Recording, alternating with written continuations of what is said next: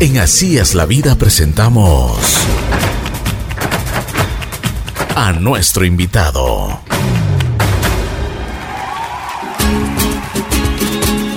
Buen día, buen día, buen día. Aquí estamos en Así es la vida. La vida nos da oportunidades y oportunidades gratas, oportunidades que realmente las tenemos que agradecer. Hace dos años atrás tuve la oportunidad de conocer a Jota.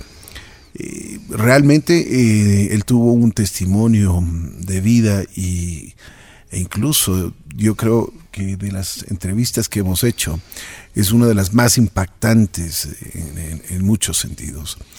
Él es una, una persona que consumía drogas y ya está en rehabilitación, está tratando y está buscando, bueno, de que las cosas funcionen bien en su vida y que de las cosas en su vida, no solo en su vida personal, sino en, en sus, ya comenzar a producir su trabajo, a hacer mejor las cosas.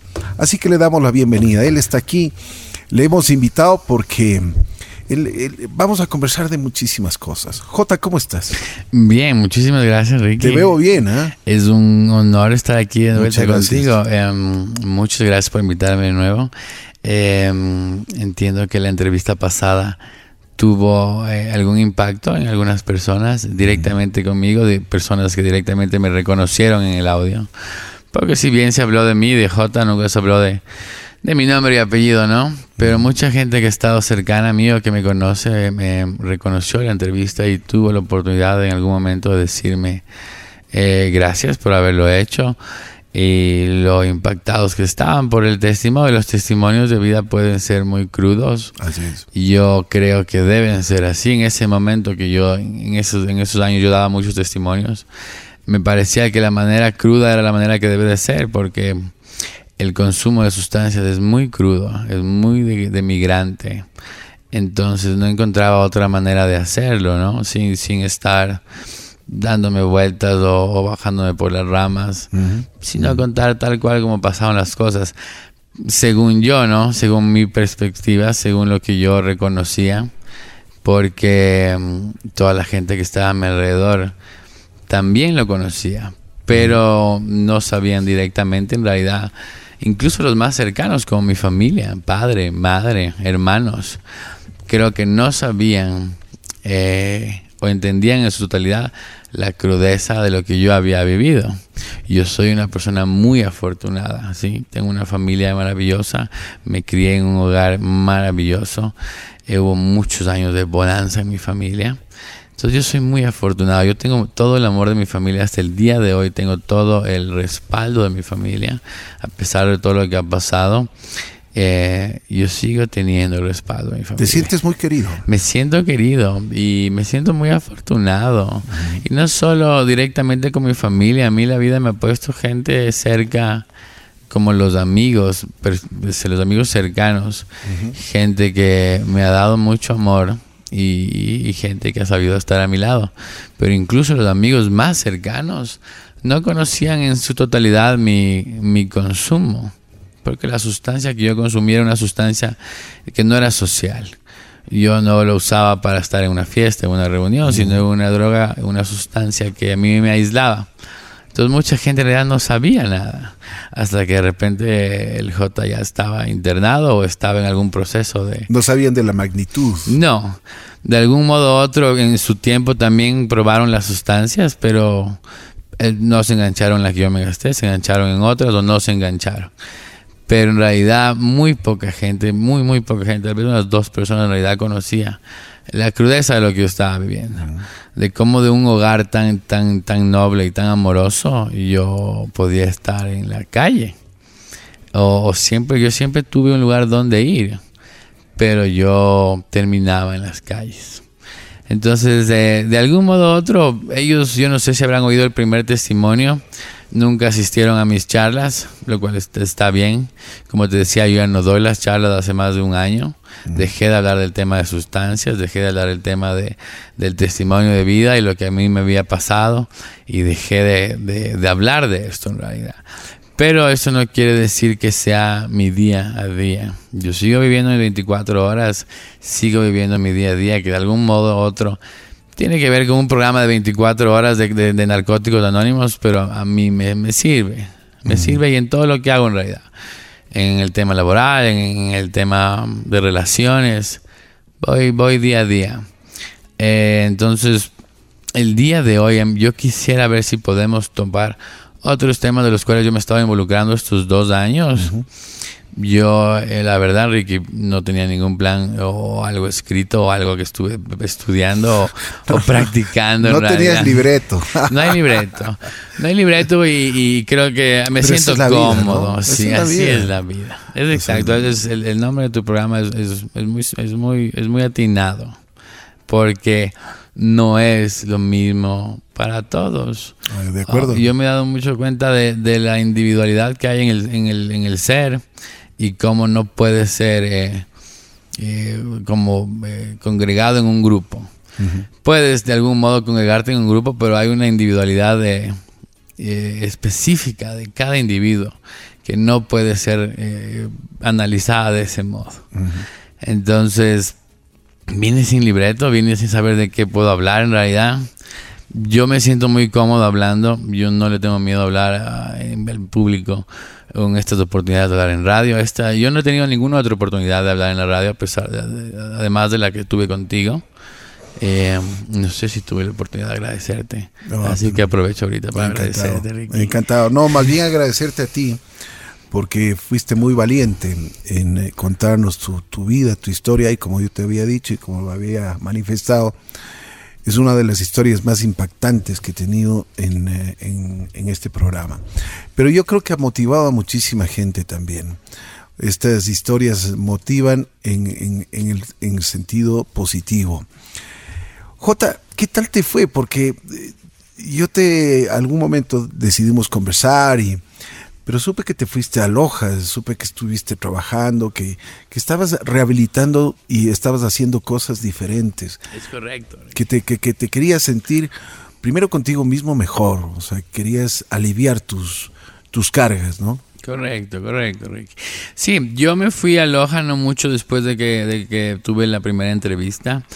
Eh, mi familia tenía, tiene trabajo en Loja. Mi familia tiene una constructora.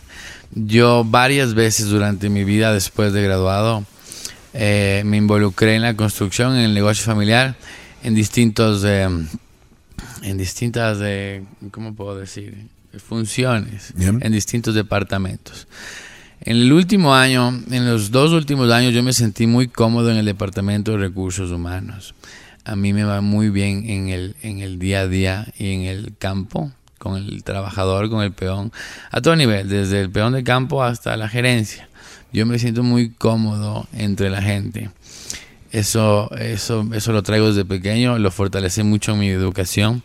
Yo soy una persona preparada en realidad. Si bien en los primeros años pude involucrarme en el medio que era lo mío, que era el agro, yo trabajé mucho tiempo en rosas. Y la verdad es que yo no tuve una buena experiencia en rosas. Em, entonces, eh, siempre volvía al trabajo de la familia. También ocurrían estos, estas recaídas. Entonces, cuando yo trataba de buscar trabajo de nuevo y me costaba buscar trabajo de nuevo, siempre tuve la oportunidad de volver a la familia. Yo soy afortunado, como siempre te, abrían las puertas. Sí, mi familia jamás me ha cerrado las puertas, en ningún sentido. Y en el laboral, cuando ha habido trabajo, menos. Entonces, yo me fui a Loja y empecé a hacer una, una, rotación de más o menos como de 20 días 10 y me estaba yendo muy bien. Incluso en ese tiempo eh, retomé la relación con la mamá de mi hijo después del divorcio y este tipo de, de, jornadas nos estaban ayudando bastante en realidad. Yo he conversado mucho con otra gente de petroleras y cosas así que dicen que si no estuvieran esos trabajos sus matrimonios tal vez estuvieran acabados por, la, por cómo se dan las cosas cuando uno regresa a casa por ocho días. Entonces eso se mantuvo bien hasta que yo empecé a tener problemas allá, eh, porque empezamos a tener problemas de liquidez, empezamos a tener problemas de pago de los, municipios. Nosotros teníamos obras con el municipio y con la prefectura y no conseguíamos que nos paguen. Entonces eh, perdimos muchísima liquidez, entonces lo cual se detuvo mucho de los pagos del, del personal obrero Entonces todas esas situaciones recaían sobre mí porque yo manejaba la gerencia de recursos humanos. Entonces yo empecé a todos los días oír todas las situaciones que pasaban con los trabajadores porque no tenían plata para pagar medicina, escuelas, montón de cosas que son ciertas, ¿no? Pero yo me empoderaba mucho de ese, de ese dolor ajeno, de esas situaciones ajenas. Te llegaba mucho. Sí, me llegaba mucho. Yo, yo entendía que no debía. Los hacías todo, los hacías problemas míos, tuyos. Míos. Entonces a veces ellos, ellos, ellos a veces no, no entienden que, que, este tema de que los municipios no pagan, de que las planillas no, no, pasan, mm. o que el, mismo, que el mismo municipio, porque el municipio de Loja en ese entonces se declaró quebrado. Entonces, em, de todas maneras, venían de mí, desde los guardias hasta los operadores de maquinaria, hacerme, eh, o sea, contarme las cosas que estaban pasando y los problemas que están teniendo por, por los pagos que no están recibiendo. Entonces yo me empecé a empoderar mucho de eso y empecé em, a faltar mucho a la oficina para no tener contacto con esto, porque venían todos los días de la oficina. De hecho, la gente dejaba de trabajar por venir a poner sus quejas con el Departamento de Recursos Humanos. Entonces yo dejé de asistir mucho a la, a la oficina y empecé a tener mucho tiempo solo. Y en realidad no tengo ninguna razón en particular más que mi propio deseo eh, de volver a consumir y nada más eh, seguí mis propios eh, deseos y volví a consumir. ¿No crees que, por ejemplo, el, el trabajo, las actividades que tú tenías te mantenían en otras... Sí. Eh, o sea, te, te, mantenían con la mente ocupada. Es muy cierto cuando habla la gente sobre que el trabajo en este tema de la rehabilitación o de las adicciones ayuda muchísimo. La mente ocupada es, es, es, es clave, es cierto, ayuda, es cierto. Pero bueno, yo a pesar de tener una mente ocupada, decidí ir a consumir. Pero eso te, te, iba a preguntar, cuando tú trabajas y cuando estás en la actividad, siempre tienes la tentación. O sea, dentro de mí hay algo que quiere consumir. Siempre hay la, la vocecita, el, el, que te dice... Mm, por cualquier No será de alguito. Sí, yo ya te cuento lo que estuvo pasando en Loja, pero, pero no es ninguna excusa ni, ni estas circunstancias debieron haberme llevado a consumir. Yo, yo, yo me estaba sintiendo muy bien. Yo no sé si hablé de eso la anterior vez, pero cuando yo estoy en mi mejor momento, eh, debo tener aún más cuidado. Eh, cuando me vuelvo más vulnerable o cuando logro eh, tener buenos hábitos para ahorrar y tengo dinero y, y, le estoy haciendo bien y me estoy sintiendo bien, es cuando más peligroso es para mí. No es que sea una condición, porque mucha gente lo, lo logra y lo hace bien. Pero a mí me pasan este tipo de situaciones. Yo a veces no necesito ninguna razón para volver al consumo, ninguna en particular, no ningún corazón roto ni, ni, nada en particular, ni la pérdida de alguien. Yo tengo ahorita mucho contacto con mi hijo, la relación con la mamá está muy bien. Y yo tengo una nueva relación de la cual estoy completamente enamorado. Y no entiendo nada, Ricky. No entiendo, nada. Yo no me había sentido así hace muchos años, pero definitivamente es, Te está yendo bien. Eh, me está yendo bien. El día de hoy, Ricky, me está yendo muy bien. El día de ayer no, y quién sabe el día de mañana. Como te decía, yo sigo viviendo mis 24 horas, incluso con, mis incluso con mis relaciones. Ella es una persona que entiende el tema de que me conoció eh, en este medio o sea, ella conoció en realidad, ella estuvo viendo mis testimonios, yo la conocí en alguna de estas conferencias y ella sabe de las cosas que me han pasado. Entonces esto se ha facilitado, facilitado mucho la relación porque uno no entra ya con mentiras o callando ciertas cosas. Entonces en ese tema yo puedo ser muy abierto con ella y eso sí me ha ayudado, eso sí me ha ayudado bastante. ¿Ella también consumía alguna vez? Ella en algún momento también consumió, claro. Ella también lleva un proceso de soledad. Entonces también te, te puede dar nos un... Nos apoyamos, correcto. Exacto, un apoyo. Pero así como nos apoyamos, también podemos ser muy destructivos entre nosotros, muy tóxicos entre nosotros. Nadie recomienda una relación entre dos exadictos. Ningún psicólogo, ningún psiquiatra, ni, ni, ningún profesional del tema me ha recomendado o le ha recomendado tener a ella una relación conmigo. Bueno, pero es lo que estábamos hablando. Tú eres un Eres individual. Sí, correcto. La, yo, la regla puede decir eso. La regla. Yo no la regla entro también tiene en la excepción. regla. Yo no entro en la regla de nada, Ricky, y me siento muy cómodo con eso. Uh -huh. Me he dado cuenta que los últimos años me, me siento muy cómodo en mi ignorancia de muchas cosas, porque ha evitado conflictos en muchos sentidos. Pero yo me estoy sintiendo muy, muy cómodo ahora. Yo, yo en verdad he, descubierto que no, no encuentro certezas, en verdad, en la vida. Así certezas, así como... O, algo, una, una regla, como tú dices. Eh, yo no entro en ninguna regla, en verdad. Muchas cosas, muchos tratamientos, mucha medicina que a mucha gente le puede ayudar. A mí no me, no me ayuda. Yo me he dado cuenta mucho, Ricky, estos, estos años de que a mucha gente le sirve esto de ser consciente de algún comportamiento de algún específicamente algún comportamiento que tiene en casa con sus parejas o cualquier tipo de comportamiento. El darse cuenta o ser consciente de eso, a, mucha gente le está pasando que no, no sirve de nada en realidad. Entonces te dicen mucho, ok, te das cuenta, tu psicólogo te dice, ok, ya estás, te das cuenta del problema, lo puedes ver, es tangible para ti pero no hay un cambio o no hay una reacción positiva.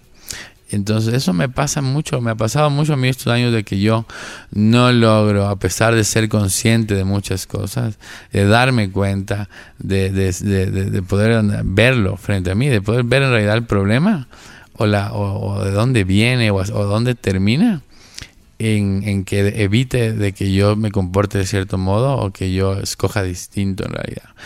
Y, y, con mucha gente que he hablado, me he dado cuenta que le pasa eso, incluso con las relaciones.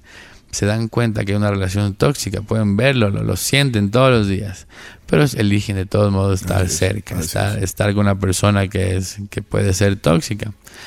Otra cosa que me he dado cuenta que este tema de, de dar consejo, no, yo consejo ajeno no recibo y, no, no, doy consejo. He visto mucho dar consejos. Yo me he dado cuenta que incluso la gente estrellándose ella misma no les sirve, no les sirve. A, pesar de ellos darse en cuenta, como te digo, de, lo que está, de lo que está pasando, de lo que están viviendo, no se detienen o no cambian su comportamiento. ¿A ti cuánta gente te ha dado consejos? A mí me ha dado toda la vida la gente consejos. Por eso. Toda la vida. Y no he agarrado uno. Nada. Nada.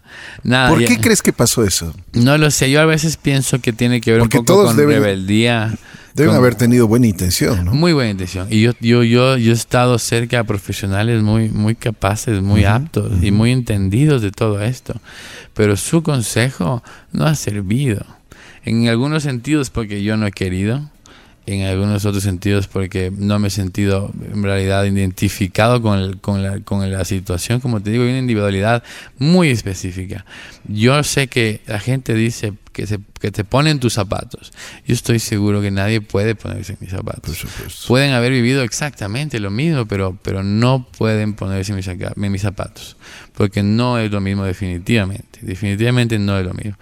Entonces este tema de dar consejo, recibir consejo, ha sido para mí estos últimos años de mucho silencio porque yo mucho hablaba también. Y decía y a veces quería aconsejar a la gente. Yo sin ser psicólogo de ningún tipo psicólogo clínico o psiquiatra o, o, o, de algún modo vivencial de algún modo yo yo me he dado cuenta de eso de que por más de que yo le esté hablando a la gente y comente de esto en realidad sigue siendo solo para mí porque no no, no, no, no, no son capaces, o no sé si son capaces de, hacer un cambio después de recibir un consejo. yo, yo, he visto muy poca gente, pero hay gente que lo logra, gente que entiende. Yo soy muy terco, necio y testarudo. Entonces, a mí me hay que repetir las cosas muchas veces. Oye, y, Jota, ¿y cómo, cómo terminaste en Loja? O sea, ya recaíste. recaí y estuve consumiendo por algunos meses. ¿Cómo te sentías? Mal, mal. O sea, no había ningún tipo de satisfacción, ningún tipo, ningún tipo. Pero, o sea, a ver, el momento que recaíste, ¿qué, qué, sentiste? Eh, primero hubo unos momentos de, de eh, ¿cómo decir esto? De, de conciencia en el cual estás arrepentido por el acto y, y pasas de una situación fea porque las, las, las, las sustancias que yo consumía no son, no son, eh, ¿cómo decir esto? Recreativas en realidad. Entonces son muy demigrantes, muy aislantes. Entonces son muy fuertes. había, sí, había, había, había muchos momentos de reflexión y de que no quiero, no va a volver a pasar y, Y seguía pasando, seguía pasando. Yo seguía decidiendo que pase eso. Porque yo sí estoy seguro de que yo decidí volver a consumir. Pero no, pasaba nada a mi alrededor, nada. Pero no, o sea, ya después que pasó la primera vez, dijiste, ¿no, no quisiste parar? No. ¿No? No. De hecho, empecé a ver la posibilidad de ver cómo lo manejaba empecé a pensar eh, formas de, llevarlo a, a, manipularte tú mismo. Correcto, a engañarme a mí mismo. Y me daba cuenta de eso. Yo me doy cuenta de muchas cosas que suceden en mí, pero no logro eh, controlar. Con manejar. Yo, yo, yo considero que no hay ningún control sobre las sustancias, desde, la, desde cualquier tipo de sustancia. Más bien ellas te controlan a ti. Mucha gente te habla de, de gente que la controla. Por ejemplo, yo qué sé, los abogados y la cocaína de que algún modo la manejan. O el alcohol en ciertos, en ciertos medios de algún modo la manejan. O hay gente que, que puede tomarse un traguito, ir y tomarse un trago y irse a la casa. Y yo no puedo. Te tomas todo el bar. Yo no puedo tomarme un trago. Yo me di cuenta, el otro, el otro día le decían a un señor, que se puso muy mal tomando. Le decían, y, y le decían a él, papá, usted no puede tomarse un trago. Y yo le decía, tranquilo, señor, yo tampoco puedo tomarme un trago. Cuando ya veníamos tomándonos media botella, estábamos en un cumpleaños, donde, donde todo, todo fue muy agradable. Y no terminó en nada más que eso, en unas botellas en realidad. Hubo gente que en verdad sí, sí tomó de madre y tal vez se quedó tomando y quién sabe lo que habrá pasado con ellos el día siguiente porque el alcohol es, es, es muy fuerte yo venía pensando en hablar un poco sobre alcohol porque también me di cuenta de muchas cosas del alcohol. Yo siempre lo supe y siempre lo noté como una de las sustancias más peligrosas y como una de las sustancias más dañinas que hay. Dicen que el alcohol es el puente para las drogas. No, no, estoy seguro. Pero lo primero que accedes es si es a, un, a una cerveza yo recuerdo, yo tenía como nueve años en el regazo de mi papá tomándome una club negra en lata, que ya no hay, creo, ni siquiera. No sé si tú la recuerdas. Había una club negra en lata. Y mi papá me sentaba en su regazo y me daba, me decía, probar. Y a mí siempre me pareció horrible. Yo aún no soy cervecero. A mí me gusta el ron. a mí me gusta el ron, pero a pesar de que, de que, de que sé lo que me puede pasar con un par de tragos, no, no me veo negándome a, una, a un traguito con algún amigo con, en, algunas circunstancias. A, ese tipo de cosas me refiero. Yo, yo, sé que yo no puedo tomarme un trago porque yo empiezo a divagar sobre otras sustancias. Igual lo hago, igual lo hago. Y, eh, entonces estabas, estabas mal en Loja. En Loja en un principio estuve muy bien, luego estuve muy mal. Sí. ¿Y qué pasó? O sea, ¿cómo, cómo terminó el asunto? El asunto terminó, yo no sé, no, recuerdo bien, pero la, primera entrevista que tuvimos, yo salía de hace algún tiempo de la, de la clínica de, de neurociencias, yo estaba con un tratamiento psico eh, psiquiátrico. Así es, sí me contaste. eso. entonces lo mismo, yo volví a hacer lo mismo. Donde estabas enamorado de una chica. Sí, esa fue. y que te escondías, que, que ya sabías dónde estaban las cámaras y los dos se escondían. Lo recuerdas bien, Ricky. Para mí la primera vez que ingresé a esa clínica, yo la pasé chéverísimo, claro.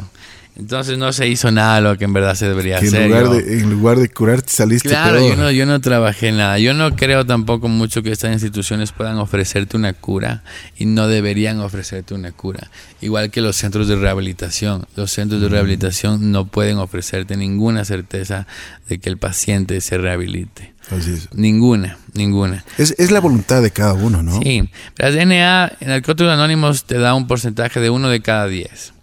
Lo que yo he visto en las clínicas de rehabilitación, que en verdad hay algo que tienen que lo hacen bien, las que funcionan de manera correcta, es el tiempo de aislamiento.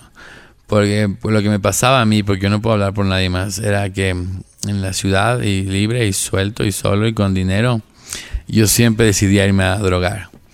Y cuando estás en una institución donde está, donde no puedes salir, donde hay normas y reglas y no hay consumo de sustancias, unos seis, ocho meses en una situación de, no consumir, de verdad te permite una sobriedad y de algún modo y hay una claridad mental también. Entonces puedes en verdad pensar un poco mejor y podrías empezar a pensar en qué hacer con tu adicción. Pero dentro de la institución es muy difícil que te rehabilites, muy difícil. Pero como te digo, hay, hay gente que sí lo hace. Hay muchas instituciones que lo logran a través del miedo, Hay otras instituciones que en verdad trabajan bien y hay una voluntad directa del paciente en hacerlo. Hay un, un genuino deseo de dejar de consumir. Yo no he llegado o lo llego por, por, por, días o, por, por, temporadas a un genuino deseo de no consumir. Pero a lo largo del tiempo no lo logro mantener. Es lo que le pasa a mucha gente. Este tiempo, esta, esa cosa del, del tiempo. Hay mucha gente que, que se celebra sus, sus 10 años de sobriedad, 20 años de sobriedad. Yo conozco gente de 28 años de sobriedad que han recaído por situaciones de la vida, la muerte de un hijo o la separación de, una, de un matrimonio de, 20, de 30 años y han recaído. Gente que creía que tenía ganada la batalla. Esta batalla no se gana. Yo, yo llegué a entender que no se gana. Uno debe estar atento. tal vez Tal vez no el resto de la vida, pero en los primeros años, tal vez en, un principio hay que estar muy atento y, reconocer ciertas conductas de uno mismo o ciertas maneras de pensar. Pero entonces yo lograba conseguir eso en, el centro de rehabilitación. Ocho meses sin consumir drogas, de algún modo te da claridad. Entonces ya puedes, cuando salgas, ver qué hacer con tu adicción y ver cómo la manejas y cómo la tratas y cómo te ayudas y qué haces al respecto pero dentro de una institución como un centro de rehabilitación y como los que hay aquí en el Ecuador, es, es, es difícil, es difícil. Para mí fue difícil. Yo no logré rehabilitar, rehabilitarme en un centro de rehabilitación. Entonces yo volví, la que tú mencionaste era la primera vez que yo me interné. Entonces esta vez es la tercera vez que me interné en esta clínica psiquiátrica. Yo estoy en un tratamiento. Viniendo de Loja. Viniendo de Loja, de inmediato. Bueno, entonces ingresas. ¿Qué pasó? Sí, yo ingreso, em, bueno, para la gente que no lo sabe cómo hacerlo, si es que en algún momento, porque hay este tema de la salud mental que yo te decía que quería hablar más de eso, pero bueno, había que dar algún tipo de introducción de lo que estaba pasando conmigo. Pero bueno, yo ingreso, eh, para tú ingresar a una clínica psiquiátrica, hay, hay algunos, ahora se lo dice así, ¿no? Porque antes estas clínicas eran manicomios. Y hay mucha gente que se refiere como manicomio, hay otra gente que se refiere como una, clínica de psiquiátrica. Pero es lo mismo. Lorenzo Ponce y la clínica de neurociencias trataban de algún modo lo, mismo, temas de salud mental. Entonces, eh, solo como dato para que la gente sepa, para tú ingresar a una clínica psiquiátrica, porque son clínicas que no son baratas, Em, y, lo puedo hacer a través del seguro. Yo, gracias a Dios, y como te digo, soy una persona afortunada, estoy, estoy afiliado desde el día que regresé de la universidad, mi padre me afilió. El día que yo regresé del país, mi padre me afilió. Entonces tú ingresas a través del Andrade Marín, si estás aquí en Pichincha. Te acercas al Andrade Marín eh, y, te, y pides una cita o, pides que se te intervenga en, el ala psiquiátrica. El Andrade Marín tiene un ala psiquiátrica, y te digo un ala porque es un pasillo en realidad, con 25 camas creo, o tal vez más o tal vez menos, porque yo, yo nunca me quedé ahí.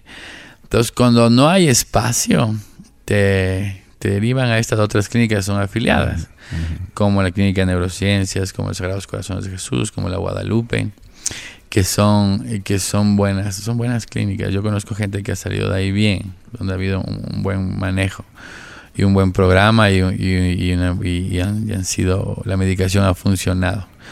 Entonces haces esto, tú, tú vas a través del Andrade Marín para que el seguro te cubra. La clínica donde yo estuve es una clínica que vale alrededor de 280 dólares al día. Entonces, si tú ingresas de manera... Es mejor que un hotel cinco estrellas. Si tú ingresas de manera privada, a los cinco días puedes estar pagando miles de dólares. Pero si lo haces a través del seguro, el seguro te cubre todo lo que te ofrecen ellos, que es de los, la, estadía, el contacto con psicólogos, el contacto con psiquiátricas, las, las, terapias grupales, individuales. Y eso te ayudó bastante a ti. En realidad, eh, eh, poco poco. A mí me ha ayudado mucho la medicina en sí, ah. más que el contacto con algún tipo de profesional. Yo el día de hoy estoy medicado y con medicina muy fuerte. Yo ya te voy a contar. Pero bueno, entonces para la gente que quiere saber cómo se ingresa en la clínica y lo quiere hacer a través del seguro, tiene que hacerlo a través del Andrade Marín y que te deriven a cualquier otra clínica porque son igual a Guadalupe, igual a Sagrados Corazones, tienen hasta mejor instalación, son hasta más caras en realidad. Entonces, si lo pueden hacer a través del seguro, yo lo, recomendaría que lo hagan así. si es que en verdad, en verdad hay la, están, está en alguna situación, en algo de que, que, que crean que es algo que requeriría eh, la ayuda psiquiátrica. Estas clínicas también tienen ayuda psicológica, pero en realidad es más el tema psiquiátrico. Y tú, a ver, hablemos de la salud mental. ¿Cómo te fue? Entonces a mí me fue bien. Yo la vez que hablé contigo la otra vez yo estaba sobre, pero estaba medicado y, y, y, a mí me estaba yendo muy bien. Yo en Loja tomaba mi medicina. Eh, eso es lo que yo te iba a decir. ¿Qué pasa cuando estás sin la medicina? Eh, no, bueno, hay, hay a veces. ¿Tienes ansiedad? Tengo ansiedad. A mí me, me, hay un cambio de, de mi genio. Eh, me vuelvo irritable un poco. Te ca cambia completamente. Sí, yeah. pero de la misma no era de la misma forma que me quita el me, de que me cambia el genio, el, el hambre o el sueño. Na, nada, nada en realidad, no en realidad, no, no es en realidad un, un, cambio drástico o algo que, que puedas notar en mí. ¿Cómo trabajas en tu salud mental? Bien, a ver, yo cómo trabajo mi salud mental. Yo primero ahorita estoy en un tratamiento psiqui psiquiátrico. Mi patología, la adicción a las drogas, no es una patología psiquiátrica. Es una patología que la puedes manejar con psicólogo uh -huh. o con otros tratamientos. Pero este tratamiento que yo estoy haciendo está funcionando bastante. A mí me funciona muy bien. Muy bien me está funcionando en realidad. Cuando lo tomo, hay que tener mucha disciplina con estas cosas. Hay que tomar la medicina al tiempo que es, la dosis que es. Eh, y hay que evitar todas las contradicciones que puedas tener con esta medicina. Y funciona bastante bien. Es una medicina que no está, no es en base de opiáceos o de opioides. Entonces no hay una, un riesgo de, de volverme fármaco dependiente. Eh, estas, estas, yo estoy tomando ahorita una, una medicación que son eh, eh, reguladores del ánimo, yeah. ansiolíticos, antidepresivos, antipsicóticos. Entonces el, hay, hay problemas psiquiátricos como la depresión, como la esquizofrenia, eh, trastornos depresivos que, que, usan esta medicina. Pero está hecho para esos trastornos, no, no para la adicción pero han encontrado que muchos de esos tratamientos están funcionando con adicciones. Yo estaba con otros compañeros que eran adictos y parecían estar bien. Yo no puedo hablar por ellos, no sé cómo estarán. Yo de todos modos volví a consumir estando bajo tratamiento, porque al fin y al cabo es, es fue una decisión mía volver a consumir. O sea que, que, los fármacos que te dan y el tratamiento, eso no te evita. O sea, no, no, con, no te puede dar una certeza, ¿no? Claro. Porque vuelve a haber. O esta... sea, la necesidad que tú tuviste ese día de consumir. Sí, pero ni siquiera hubo una necesidad, solo se despertó un deseo y, y, volví. Eh, como no había consumido en muchos años, pensé que. Eh, bueno, yo sabía que no había ningún control, pero bueno, yo uno, uno, a mí me pasa mucho eso de que me engaño a mí mismo, me boicoteo a mí mismo o, o, o encuentro excusas en cualquier cosa. Claro. Pero yo estaba bajo tratamiento. En ese entonces yo no tenía un tratamiento tan fuerte como el que tengo ahora.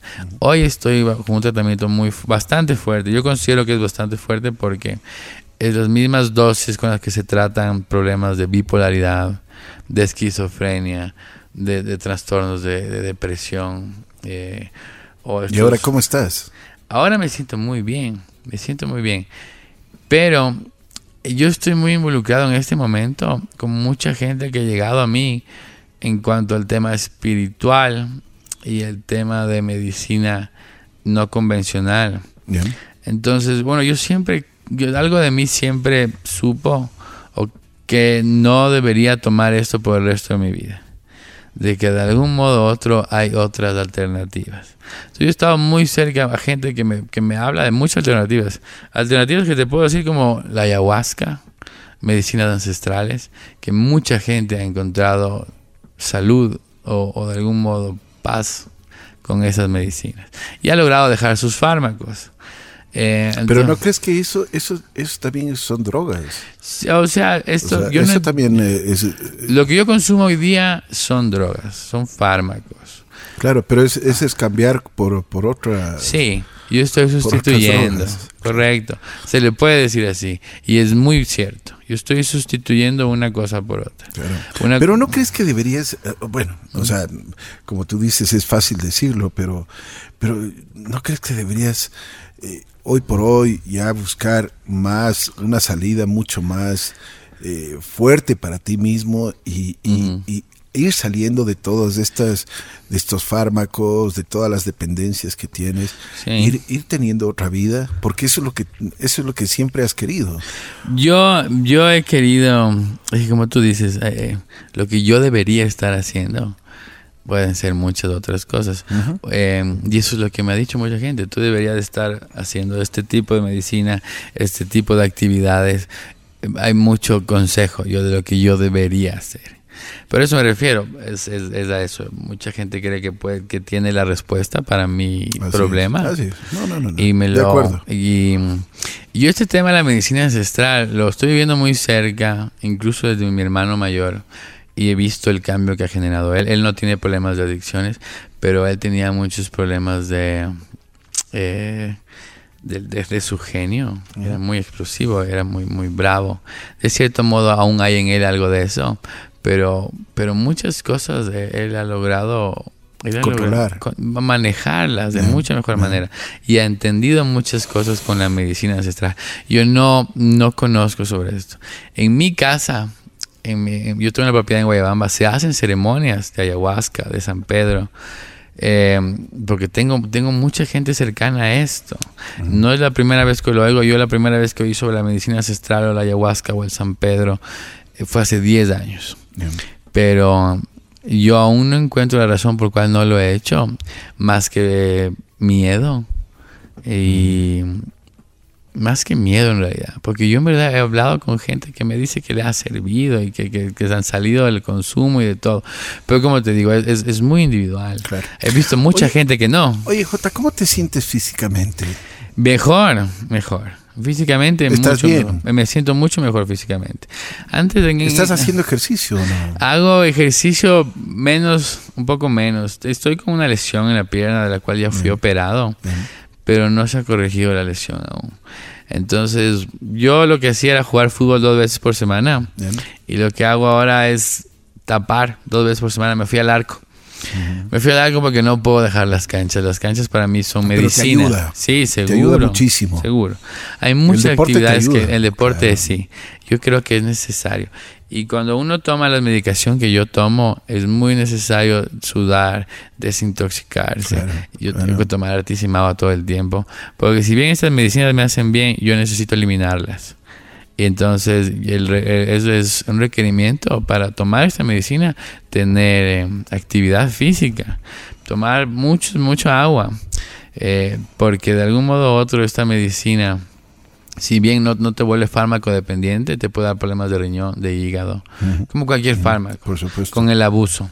Y yo tomo, yo tomo dosis altas. ¿Cuál es tu futuro? Ni, no tengo la menor idea no me, no me preocupo al respecto de eso. No me complejo. Hoy.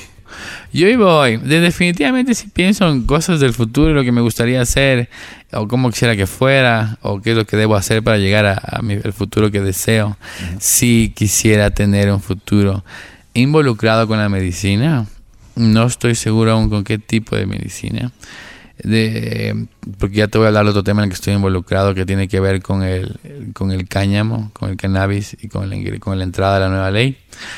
Pero yo no me preocupo mucho ni, me acongojo mucho sobre pensar en el futuro. Eh, soy, soy muy cómodo con mi ignorancia de muchas cosas y con sin saber qué quiero para mañana. ¿Tienes miedo? Tengo miedo de muchas cosas, sí. sí. Tengo miedo de muchas cosas de, que tienen con respecto a, a, mí en realidad. Más que al, mundo exterior o, o, a este plano mental, no. Pero tengo, tengo muchos miedos, tengo muchas inseguridades. A mí el abuso de la sustancia me, me, me convirtió en una persona que yo no era antes. Entonces hay muchas... ¿Quieres sacar tus fantasmas o no? Yo, yo tengo muchos fantasmas, tengo muchos demonios y este tipo de medicina dicen que te puede ayudar a, sacarlos, a enfrentarte con ellos, a, interiorizar sobre ellos. Y yo tengo miedo de eso. Eso es muy verdad, eso es muy real. ¿Tú tienes voluntad para salir de todo esto? Yo tengo voluntad. esa es una muy buena pregunta. Porque a veces te dicen eso y loco, solo tienes que poner de parte o pon, pon voluntad o algo así. Y mucha gente lo logra. Mucha gente de verdad pone de parte y pone voluntad. Y yo me he visto muchas veces igual, poniendo mucho de parte, poniendo mucha voluntad, pero para mí en el tiempo es lo que ha sido difícil. La constancia en el tiempo es lo que yo no estoy consiguiendo. Estoy, puedo, soy muy, muy fuerte, muy eufórico y muy, muy animado en un principio y puedo tenerla clara de algún modo. Pero en el tiempo, no. No, no lo logro. Y de repente te encuentras con el amor de tu vida y, ya no entiendes nada, ya nada tiene sentido. ¿Qué es lo más difícil que has pasado? Lo más difícil que he pasado no estoy seguro, pero definitivamente es un tema mío, conmigo, hacia mí, porque, porque, porque en cuanto a relaciones o situaciones externas, han pasado cosas duras en la familia, como el cáncer de mi madre como la, separación, como la separación con la mamá de mi hijo, como el no tener a mi hijo cerca. Esas son situaciones fuertes, son duras, pero son mías. Son, son, mías, entonces no estoy seguro. Lo más duro que he pasado en realidad tal vez no ha venido aún, pero los años de consumo eh, y de abuso de sustancias puede ser lo mejor, lo peor que me ha pasado, porque fueron años de yo corrí muchos riesgos donde atenté contra mi salud, contra mi integridad física. Un día, un día en la entrevista tú decías, em, realmente todo el mundo creía que, estaba bien.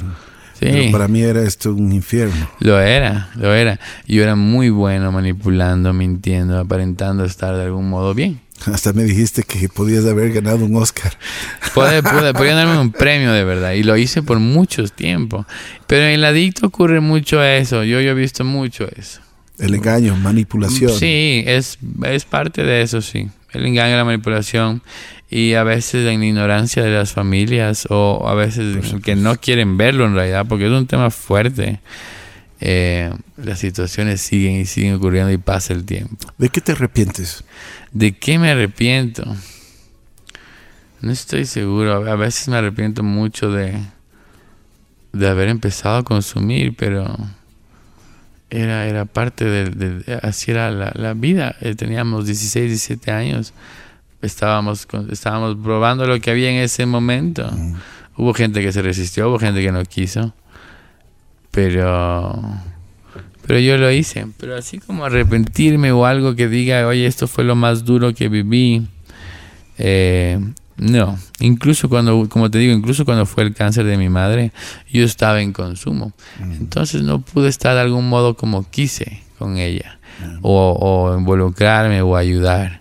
Lo hice de algún modo, pero lo hice de un modo muy mediocre, muy, muy ausente. Eh, pero mi mamá mi mamá le ganó al cáncer. No sé si en esa entrevista aún tenía, tenía cáncer mi mamá.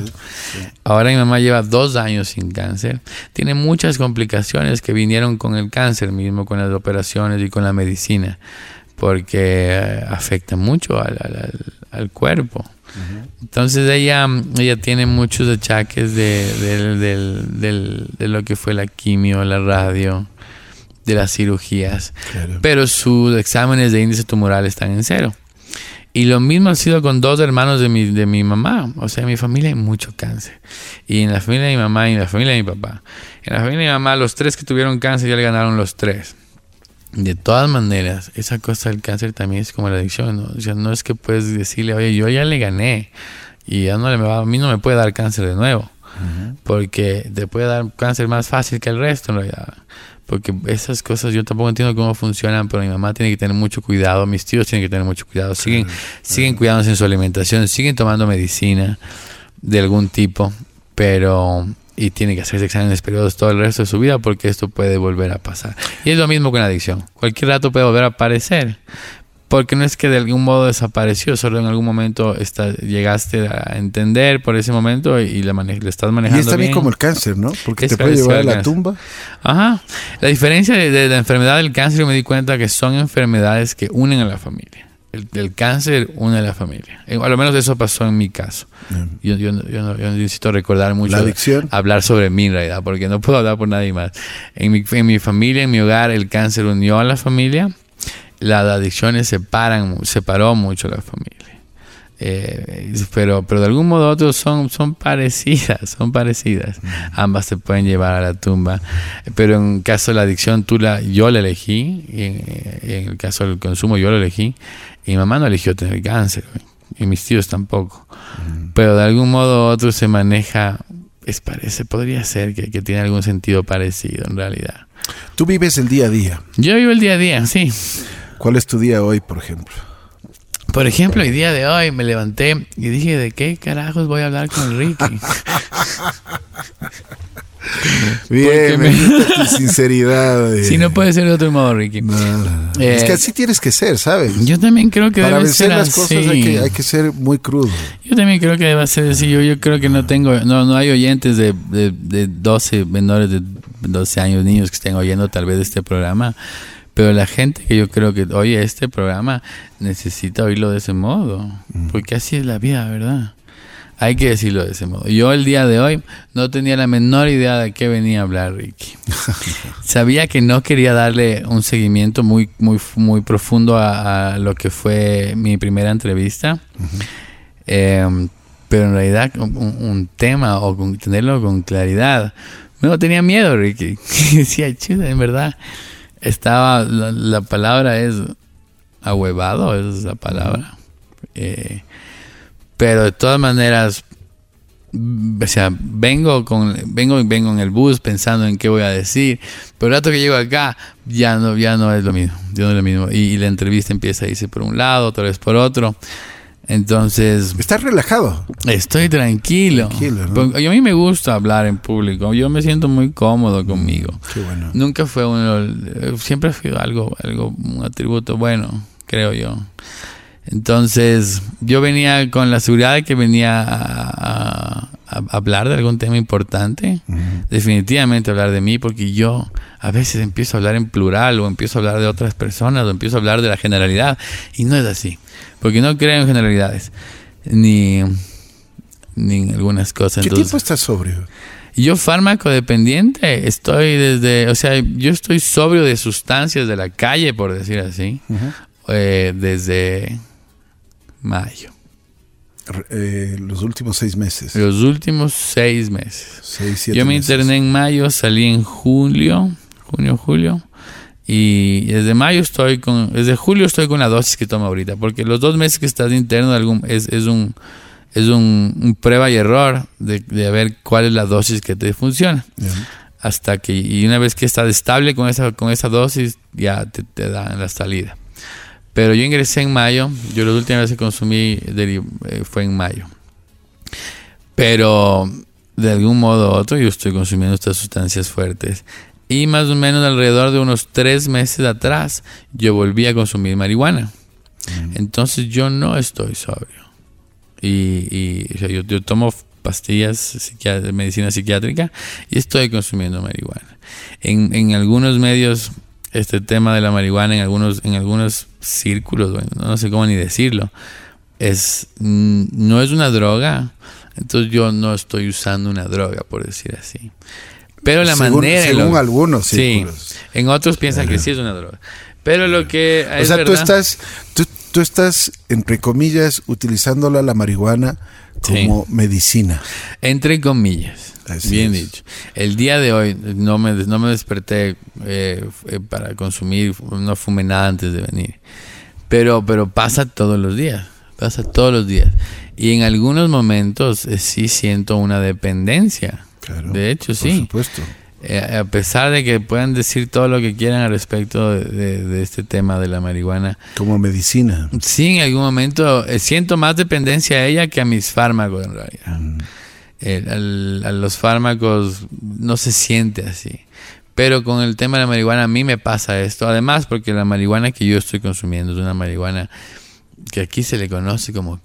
La, gran parte de mi, de mi, de mi día consumo este tipo de marihuana barata, que le llaman cripa, que está prensada, que está lleno de disolventes, que está lleno de, pegantes. Entonces una vez que una vez tú combustionas eso, eh, estás consumiendo eso. Entonces genera ansiedad, genera angustia, genera un montón de cosas que no suceden con una, con una planta que, que no ha sido de algún modo tratada como lo hacen para, para el tráfico de estas sustancias. Porque no me pasa lo mismo porque yo tengo gente cerca a mí que, que, que me ha podido facilitar marihuana que no es eh, de este tipo, sino que es una planta bien cultivada y, y, es el cannabis que se le conoce. Y no genera eso, no genera la ansiedad, no genera la angustia, pero definitivamente son, es mucho más cara, es, es, es más difícil de conseguirla. Eh, el precio es mucho más alto y yo no he podido mantenerla por, por lo, el costo más que por nada. ¿De dónde sacas plata? Bueno, yo, yo hago algunas cosas. De hecho, aún trabajo. Eh, Estás trabajando, o sea, tienes. tienes... Esta es la palabra. Yo estoy ocupado, pero sin remuneración. Así me dije. No pero yo te digo una cosa. Eh, o sea. Si, o sea, tú te pones, si tú te pones a ver de, lo, de los 16 años acá, ¿cuántos años tienes ahora? De hoy tengo 34. 34. Yo empecé a los 17. Por eso, ¿cuántos años de consumo? 17. 17, imagínate. Ya voy media vida. O sea, media vida mía. ¿Y qué te has fumado? ¿Te has fumado todo? Todo. Todo, yo tuve muchos problemas. Yo, yo estuve a punto de descuartizar mi carro. Eh. Claro, sí me contaste. Yo estuve a punto de, de poner mi, mi, mi físico en, en, en, Prostituirte. De algún modo, así se uh -huh. puede decir. Es una manera muy, muy real de decirlo así. yo llegué a pensar eso. Que yo, yo siempre pensé que jamás era capaz de en verdad hacer ese tipo de cosas, pero en su momento, cuando casi pasa, por la ansiedad que tenía. Era, era así. Yo, yo llevaba, estaba llevando un, varios días de, de, consumo, varios días sin dormir, varios días sin comer. Y yo, yo no estaba claro en nada. Y necesitaba más sustancia. Y llegó a pasarme cosas que yo pensé que nunca me iban a pasar. Yo pensé, me pasaron cosas que, en las cuales yo nunca pensé exponerme, nunca pensé estar ahí. Porque yo vine de una familia que no me enseñó eso. Uh -huh. y que ni nunca. Eso es lo que te iba a preguntar. Eh, ¿Qué valores te dieron en tu casa? Todos, todos los mejores. A mí me dieron todo el amor. Todo lo que hicieron para mí fue con todo el amor. ¿Qué te inculcaron tus padres? Mis padres, o sea, eh, yo soy yo toda la persona que soy. Yo me considero de, la, de lo mejor que tengo yo es lo que traigo de mi hogar y lo, y lo que traigo de mi casa. Uh -huh. Si bien no fue un, un, un, matrimonio convencional, o sea, normal de mis padres. Uh -huh eh, a mí se me dio mucho amor y se me enseñó muchos modales y, y se me enseñó mucho respeto. Pero... Y, ¿Principios? Eh, principios, como, como a cuál te refieres? No sé. Pero, a ver, en mi hogar se me enseñó todo para yo poder tener una vida digna y correcta y salir adelante. Honesta. Honesta. Y se me dio todos los medios para hacerlo. Uh -huh. Yo tuve muy buena educación. A mí se me dio todo en el hogar. Hay, hay muchas veces que con los psicólogos o con los psiquiatras, cuando, o sea, yo he tenido muchas terapias, he tenido muchos psicólogos, he tenido, antes se trabajaba mucho ese tema de, de encontrar la razón de por qué yo consumí, eh, de qué pasó en mi hogar o qué pasó en mi vida cuando yo era joven, porque es para consumir no es, yo no considero que esa sea, en alguna gente sí, sí encuentran motivos o razones, violencia familiar o, cosas, o ese tipo de cosas, o un padre que consumía, eso no ha pasado en mi casa. En mi casa, si bien mi padre y mi madre se, se divorciaron cuando yo tenía 10 años, eh, mi madre se encargó de que yo nunca sienta esa ausencia de mi padre. Y con todo el amor del mundo, se equivocó en algunas cosas pero desde el amor. Por Entonces, amor. sí, yo no puedo encontrar a mi madre culpable en algo. O, o, porque ella en su ignorancia también. Porque ese tema de las drogas ellos no sabían. Así es. Ellos, ellos no tenían idea. De todo, de todo, ahora, ahora esta generación, mi generación, puede manejar ese tema mejor con sus hijos de lo que nuestros padres pudieron, porque en verdad eran ignorantes al respecto. Y de todos modos, yo me siento muy ignorante en las en nuevas sustancias que hay ahora yo, yo consumía sustancias que habían desde los 80, creo. Pero ahora definitivamente hay muchas más sustancias de las cuales soy ignorante, de las cuales no sabría tal vez cómo hablar con mi hijo. Pero yo me siento capaz y lo primero que haría fuera hablar con mi hijo de sustancias. Apenas él en verdad pueda ser consciente y entender esa situación que cada vez pasa más, más temprano. desde ahora, desde los 12 ya conocen sobre sustancias. yo, no, yo no tenía idea. Hay mucha educación también sobre sustancias en los colegios, ahora más. Antes era solo educación sexual, ahora en verdad hay un poco de educación en cuanto a este tema. Yo he visto en algunos colegios. Tienes tu responsabilidad con tu hijo, ¿no? Yo creo que sí. Yo creería que sí. Por lo menos, como te digo, yo, yo no tengo, o sea, tengo consejos para mi hijo, pero a él le va a tocar estrellarse igual que yo. Porque él tiene muchas cosas como yo. Y es muy probable que no me haga caso. es muy probable que no me haga caso. Porque si yo hubiera hecho caso, yo tal vez no estaría el día de hoy hablando de esto al respecto. Pero mi hijo tiene cinco años. Entonces, no, no, no está ahorita ese tema en, el, en la mesa en realidad. Pero tarde o temprano debe estarlo. Yo tarde o temprano podría contarle a mi hijo lo que me pasó. Para ver si es que en verdad, no sé, qué que, pueda, que pueda hacer en él en realidad mi testimonio. Porque yo conozco gente que vienen de padres de que consumen y que le han hablado de sustancias, igual las consumen, igual las consumen. Es este tema de, de, que en verdad cada uno le toca vivir lo suyo. Así es. Así es la vida de cada uno. Así es la vida. Jota, te quiero agradecer muchísimo. Gracias. Ya llevamos una hora. Ya vamos. ¿Puedo dar un ratito sobre este tema de que te querían Por supuesto, dale, dale, dale, dale. A ver. Verás, los últimos meses, mm, desde que aparece esta ley, que, no es una ley que aparece en realidad, la ley está desde el 2017. Hay mucha gente que no tiene idea de esto. La ley sobre la legalización del cannabis medicinal, que de ahorita le está manejando el ministerio del MAGAP. Antes de esta ley estaba manejada por la Secretaría de, Drogas y por el Ministerio de Salud. Entonces era distinto, pero en realidad en el Ecuador se otorgaron licencias y se produce cáñamo medicinal en el Ecuador desde 2015 legalmente. Pero aparece ahora de repente la ley como que fuera una nueva ley y no es cierto. Esto esto está pasando ya hace un buen rato, pero es muy hay muchos temas grises en esta ley aún. No se han definido muchas cosas, muchos está, está a la espera lo que son los procesos para obtener las licencias. Lo que es grandioso es que lo esté manejando el MAGAP como un cultivo en realidad, eh, más que la, la, FDA o, alguna institución de salud, porque el tema de salud es mucho más... Eh, necesitan muchas más especificaciones técnicas, muchas cosas más, es más, más complicado. Entonces ahora hay este tema medicinal, industrial y y, pero no está claro aún. y nosotros, yo estoy involucrado con gente que está muy cercana al tema legal y muy, muy, muy cercano a la espera de que, de ver lo que pasa. Es, hay muchos grupos, hay mucha gente, está pasando, en verdad está pasando, se está sembrando en el Ecuador, se está produciendo, se está sembrando, cultivando, se está procesando, de hecho. Hay muchos subproductos que yo ya he visto que legalmente se están vendiendo. Así he visto que hay una un aceite eh, para por ejemplo, para las cuestiones de artritis y ese pues tipo de cosas. Funcionando, para las cuestiones, está funcionando bien. Lo está funcionando bien. Hay, hay, hay unos aceites, todo está algún, de algún modo de manera muy, ¿cómo se llama? Eh, o sea, la gente lo está haciendo en sus casas, en sus fincas, no hay, no hay en verdad ningún proceso, no, es que tengas una etiqueta que te diga los valores que tienes de, de, THC, de CBD, un registro sanitario, de eso aún no, hay. Entonces todo es muy artesanal. pero hay estos aceites que están asomando por todo lado, hay muchos ungüentos para dolores, para la artritis, pero siguen sin separar lo que es el CBD del THC que mucha gente aún no lo tiene clara, no sé si la misma ley lo tenga clara, pero el CBD, el, cáñamo, es una planta que tiene menos del 1% de THC. No sé si has podido esto hablar con alguien ya.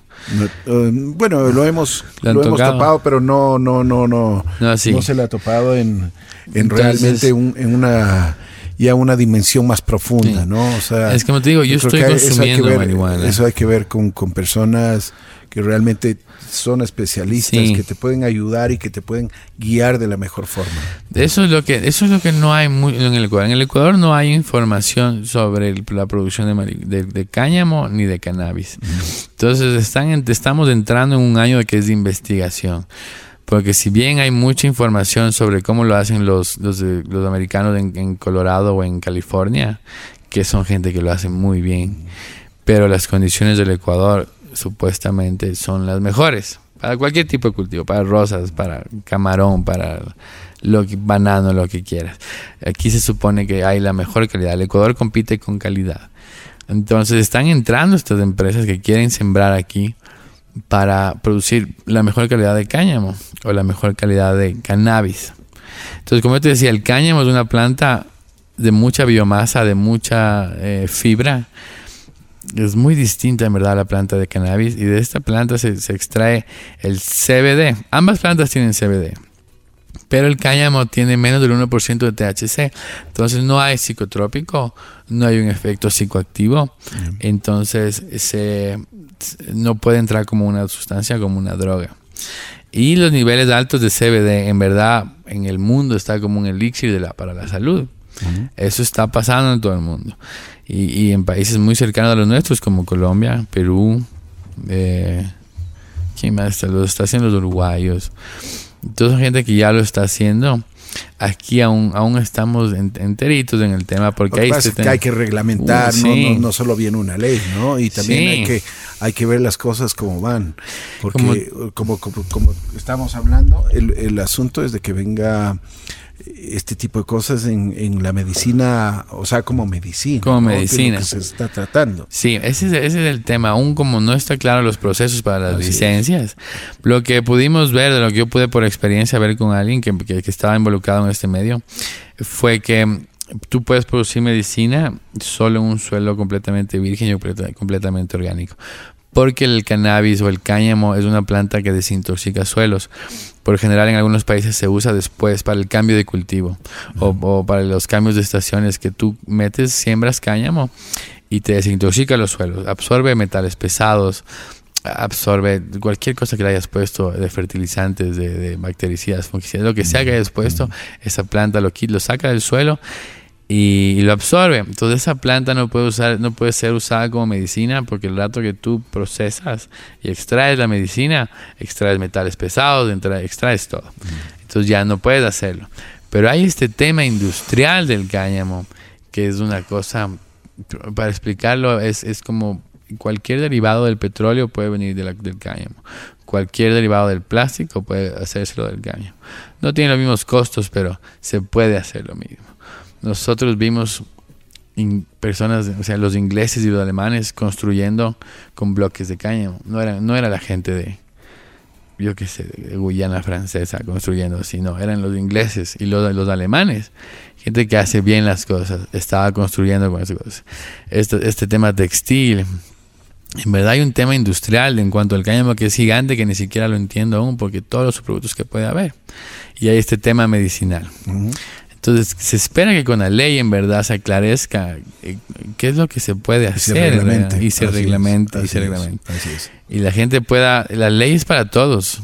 en algún momento, cualquier persona puede producir, puede sembrar, cultivar y cosechar y, su, y procesar y comercializar. Cualquier persona, cualquier persona, porque la ley es para todos. Pero en ahorita, en algún momento, en este momento, yo que estoy cerca de esto, no, muchas veces no veo clara la ley. Y la persona que nos, que nos que está con nosotros nos, nos comenta que hay muchas áreas grises aún. A pesar de ser una ley de 2015, no una ley de 2018, 2019, como cree la gente. Entonces, yo estoy tratando de involucrarme en esto porque he visto cómo el CBD eh, le ha ayudado a mucha gente. Yo lo estoy usando porque me ayuda mucho con el cigarrillo, con la ansiedad del cigarrillo. Yo, por ejemplo, si me tomo el aceite cuando me levanto en ayunas, que es lo que he estado haciendo, me fumo un cigarrillo hasta el mediodía. O fumo un poco de marihuana. O, evito fácilmente el consumir marihuana. Entonces a mí me está ayudando mucho con este tema de dejar el cigarrillo, que para mí es súper es, problemático porque yo fumo mucho cigarrillo y la única certeza del cigarrillo es que te va a matar. Entonces, em, a mí me está ayudando con esto. Yo he visto que le ayuda a la gente un montón de cosas, pero a mí me ayuda y me está ayudando con este tema de la ansiedad en la mañana, con el genio de la mañana, con no levantarme con un cigarrillo en la boca y un café en la mano en la mañana, sino por lo menos hasta el mediodía. Entonces me está ayudando mucho con lo- y mi mamá lo consume. Mi mamá sí consume CBD en una molécula ya separada en realidad. Porque conseguimos, se consiguen ya productos del exterior. Pero lo que yo uso es un aceite muy recreativo que tiene niveles altos de THC. Bueno, veamos cómo se reglamenta todo esto. Esperemos, Jota, sí. te quiero agradecer nuevamente. Muchas gracias por haber conversado conmigo a los dos años. Eh, yo creo que, y esperemos desarrollar estos temas próximamente, conversar un poquito más. Te deseo lo mejor. eh, y lo mejor es, es verte bien, verte físicamente, que estés bien, en tu salud mental también, que estés bien, y que realmente eh, tengas la oportunidad de seguir viviendo y que tengas una vida plena, una vida llena de salud, una vida que realmente tú te sientas bien, porque eso es lo más importante. Gracias, Ricky.